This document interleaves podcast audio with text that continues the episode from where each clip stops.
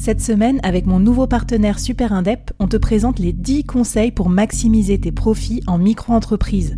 Des conseils pour maximiser tes gains, mais surtout éviter les boulettes administratives. Autant te dire que ça m'aurait plu d'avoir quelqu'un qui me donne ces conseils-là quand je me suis lancée. Je te mets le lien vers ces 10 conseils pépites et un petit cadeau qu'on te réserve avec Super Indep en description de cet épisode.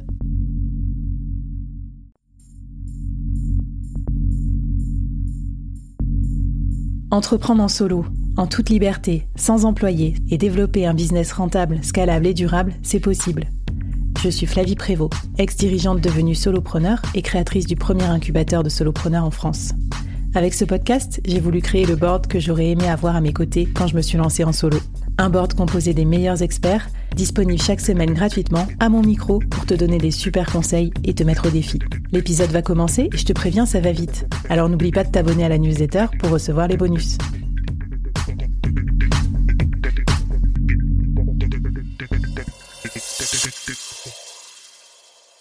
Alors, tu n'es pas allé avec le, dos de la cuillère, on va dire, hein, Vanina, parce que tu t'es dit, tiens, si je trouvais euh, un truc super complexe pour euh, vendre à mes clients, je vais écrire un livre.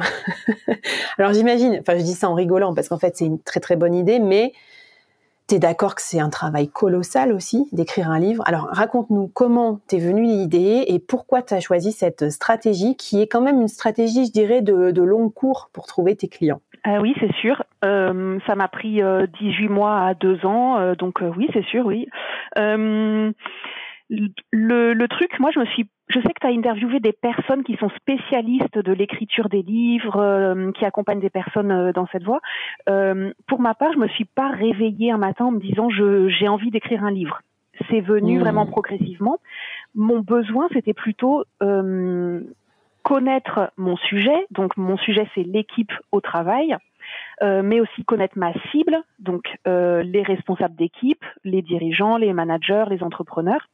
Et quand je dis connaître, ça veut dire euh, comprendre et aussi euh, faire connaissance. Mmh. Euh, mon objectif, c'était aussi gagner en crédibilité, en légitimité, avoir un angle spécifique pour me démarquer. Mmh.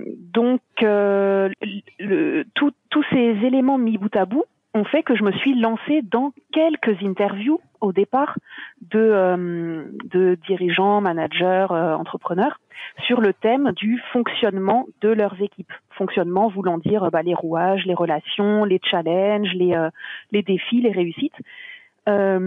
et de fil en aiguille, bah voilà, j'ai fait une, deux, quatre, cinq interviews et c'était tellement intéressant que je me suis dit, il faut que je fasse quelque chose de massif, il faut que j'aille jusqu'à 100. Bon, j'en ai 102 finalement. Ah ouais. Ouais. Donc encore une, encore une fois, on m'a donné des avis.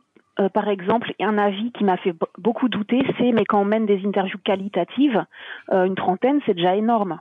Ça m'a fait beaucoup douter. Mm.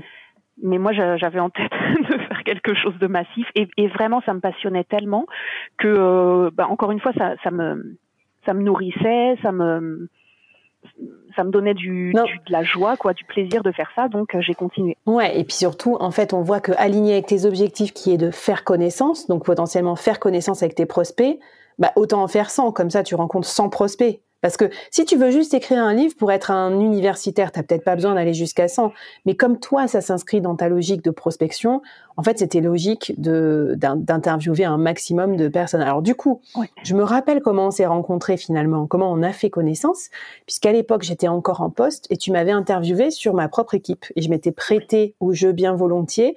Et là aussi, c'est une approche que j'appelle moi l'approche média. C'est que si vous prospectez des gens en leur disant qu'est-ce qui se passe mal dans votre équipe, personne va vous répondre par contre, si vous faites une interview pour un podcast, pour un article, pour un blog et que euh, pour un livre et que c'est dans des conditions euh, anonymisées, euh, rassurantes, etc. Alors les gens peuvent beaucoup se livrer parce que moi à l'époque, je me rappelle, je sais pas, on a parlé pendant une demi-heure ou 45 minutes des dynamiques d'équipe et j'imagine que c'était intéressant pour toi pour te donner des arguments du coup pour le coaching d'équipe.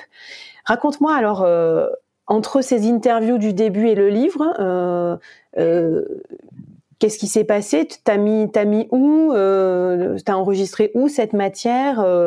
Enfin, raconte un petit peu comment comment t'as abouti finalement à cette idée de livre. Oui.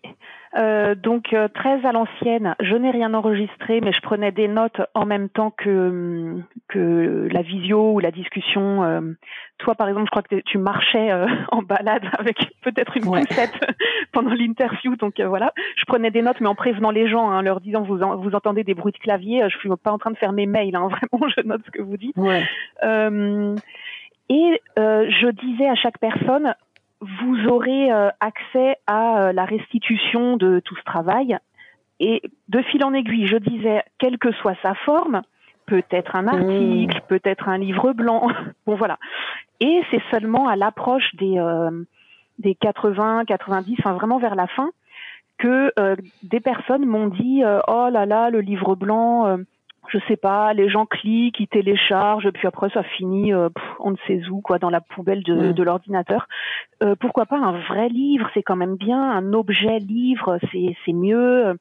Bon, et moi qui m'étais toujours dit, euh, vu ma, ma patience, écrire quelques articles, ok, mais écrire un livre, je sais pas si je me lance là-dedans. bon, et finalement, j'avais une telle matière en fait avec toutes ces notes prises auprès des, des cent de personnes, j'avais une telle matière et je l'avais aussi analysé, enfin j'ai aussi pris du temps pour l'analyser, euh, que euh, je me suis dit bah finalement il suffit de faire, il suffit, il suffit de faire un, squelette, un sommaire hyper bien articulé, de euh, me servir des citations des gens euh, et euh, d'ajouter voilà quelques mises, prises de hauteur, mises en perspective, analyse d'autres professionnels comme des chercheurs, des sociologues, des mmh. Enfin voilà.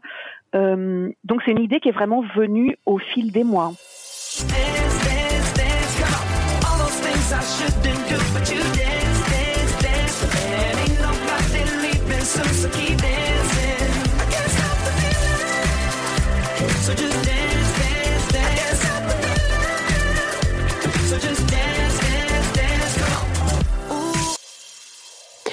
Et ben, trop, intéressant, bravo encore. Et donc, ce livre, cet objet, maintenant, il est fini. Est dans ma bibliothèque d'ailleurs. Alors là, je l'ai pas parce que je suis sur mon lieu de vacances. Euh, je l'ai pas emmené pour aller surfer, mais euh, il est très intéressant. Il est très impertinent aussi. C'est un objet euh, particulier. Comment tu as trouvé aussi le l'angle finalement autour de cette donc cet animal fantastique? Enfin, tu vas nous raconter un peu. Oui, ça c'est ça la question de l'angle elle m'a vraiment, euh, ça a pris du temps, enfin ça a vraiment mûri, ça a travaillé, parce qu'en fait il y a quelques années je me disais mais moi je me sens comme le Jean-Pierre Bacry euh, du coaching, c'est-à-dire on me dit, on me balance des termes, euh, comme je disais tout à l'heure là, leadership, agilité, bonheur au travail, flexibilité, enfin voilà. Et à chaque terme, je me, je me, je me vois dans la peau de Jean-Pierre Bacry à me dire, oh là, mais qu'est-ce que c'est que ça? Mais franchement, tous ces termes à la mode, mais qu'est-ce que ça veut dire? Enfin, est-ce que quelqu'un vraiment les comprend, les questionne? Et euh, en théorie, c'est beau, mais après on les applique, qu'est-ce que ça donne Enfin, je, me sentais un peu dans cette rage là de euh, vouloir euh, déconstruire toutes ces, toutes, toutes ces modes. Mais je me suis dit bon, si je m'adresse aux 102 personnes euh, avec cette euh, ce côté un peu euh, un peu colérique là, ça va pas. On va pas justement se rejoindre au milieu du pont. donc j'ai pris le parti plutôt d'écrire le livre aux 102 personnes. Donc je dis souvent vous, vous m'avez répondu ça, vous êtes nombreux à avoir mmh. observé ça ou ça et à mettre en valeur tous les points de vue parce que certains euh, ont des gros, des grands succès en équipe, euh, d'autres beaucoup de doutes. Enfin, mettre en, valeur tous les points de vue euh, et ensuite pondérer avec des analyses euh, plus poussées de personnes dont tel ou tel sujet est vraiment le sujet de recherche. Par exemple, je pense à Suzy Canivenc ou Canivenc, je ne sais pas comment ça se prononce exactement, qui a fait beaucoup de recherches sur euh, le, la, entre la le lien entre la présence, l'efficacité, euh, télétravail et coopération, présence et coopération, enfin comment ça s'articule. Et elles, ces mm. recherches sont beaucoup plus précises que euh, le télétravail, j'y crois, j'y crois pas, j'aime, j'aime pas, voilà. Donc tu as, as, quand même eu un travail un petit peu euh, complémentaire. À, donc en gros, c'est pas un pur livre de prospection, tu as quand même ajouté une couche universitaire et puis une couche conceptuelle avec ton, ton truc. Tu dirais le travail entre genre interviewer les gens et puis rajouter cette couche conceptuelle et, et de recherche, c'était quoi la, la, part, la part de travail entre, entre tout ça? Les interviews, au total, ça m'a pris sept mois. Ensuite, le côté analyse des réponses, je pense que ça m'a pris encore peut-être six mois. Hmm. Et ensuite, le travail d'écriture, euh, le, reste du temps pour arriver jusqu'à 18 mois, 2 ans. Le travail de recherche, en fait, je ça, je l'avais déjà fait euh, en parallèle. Des lectures, des, ben. des, des, recherches, des études que, que j'ai hum, insufflé et inséré dans le livre. C'était dans un, un autre euh, oui, calendrier. C'est l'avantage, tu parles pas de rien, quoi. Parce que comme tu es une bonne professionnelle, euh, tu fais déjà ta veille sur ton métier, euh, tu racontes déjà des trucs intéressants. Donc je pense qu'après, c'est vraiment centraliser peut-être tout au même endroit, avoir des trucs du style Save to Notion pour gagner du temps. Là maintenant, il y a les IA, hein, t'en parlais, genre faire des résumés ou enregistrer les transcripts des, des personnes, ça peut être bien aussi en complément, tu vois, pour être sûr de pas oublier les verbatims. Donc, euh, je trouve ça très cool. Bah, écoute, le temps passe, le temps passe, donc on va pas passer non plus trop de temps là-dessus, mais qu'est-ce que Qu'est-ce que tu as comme euh, peut-être euh, dernier apprentissage sur cette histoire d'idées, de, de, livres pour prospecter ou comme dernier conseil ou défi à nous donner là-dessus? Mmh. Bah, Un dernier conseil, et après je passe au défi. Le dernier conseil, c'est quand on parle d'angle, faut trouver quelque chose vraiment, euh, même si on va perdre euh, des lecteurs, des personnes qui seront, qui se reconnaîtront pas là-dedans, c'est trouver quelque chose de différenciant, pertinent. Bon, moi, mon angle, c'est que le livre, c'est un anti-guide de management. Donc, nous n'avons pas mmh. dedans des recettes managériales, mais plutôt une matière pour se poser les bonnes questions sur son fonctionnement en équipe. Donc c'est un angle qui me plaît beaucoup et je me reconnais là-dedans. Euh, peut-être que des personnes cherchent les recettes managériales et donc ne s'intéresseront pas à ce livre, mais tant pis. Ouais, puis comme tu dis, euh, en fait, toi, tu es solopreneur coach, tu n'as pas besoin de 1 million de clients. Tu as besoin de quelques bons clients correspondant à ta cible. Donc le fait de faire un livre très anglais, très précis, je pense, et encore continue ton cheminement de euh, attends, faut que je me niche, faut que je trouve un truc euh, précis, euh, spécifique pour me différencier sur ce marché du coaching et pour attirer à moi les bons clients. Donc c'est c'est trop bien. D'ailleurs, une petite question euh, sur les 102 clients, combien ont travaillé avec toi? Tu sais que ça c'est une bonne question. En fait, au cours au cours de l'écriture du livre, quand je parlais des 102 interviews du projet de livre, etc., lors de rendez-vous commerciaux, euh, les personnes que j'avais en face de moi étaient déjà très intéressées, euh, même si le livre n'était pas fini. Et j'ai travaillé avec certaines de, ces personnes pour lesquelles le livre a été un, atout commercial, bien que ces personnes n'aient pas été interviewées. Euh, quant aux mmh. interviewés pur et pur et dur de la liste, en fait, pas tant que ça directement là. Ça, ça, a été plus par effet rebond.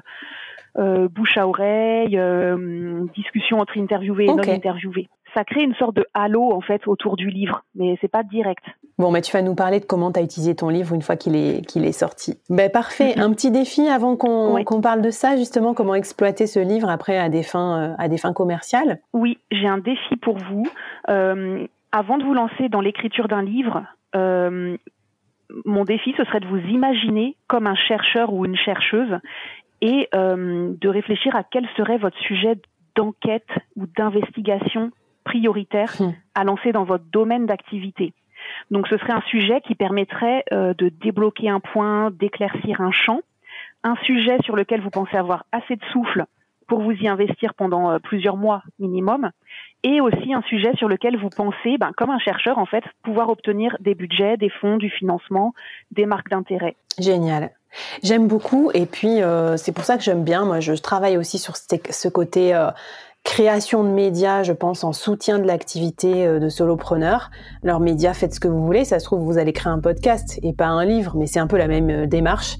Et en fait, je trouve ça non seulement très rafraîchissant intellectuellement, mais très malin aussi euh, d'un point de vue business parce que vous comprendrez mieux votre champ de recherche, vous comprendrez mieux vos clients et surtout, vous aurez déjà des occasions de rentrer en contact avec vos clients cibles.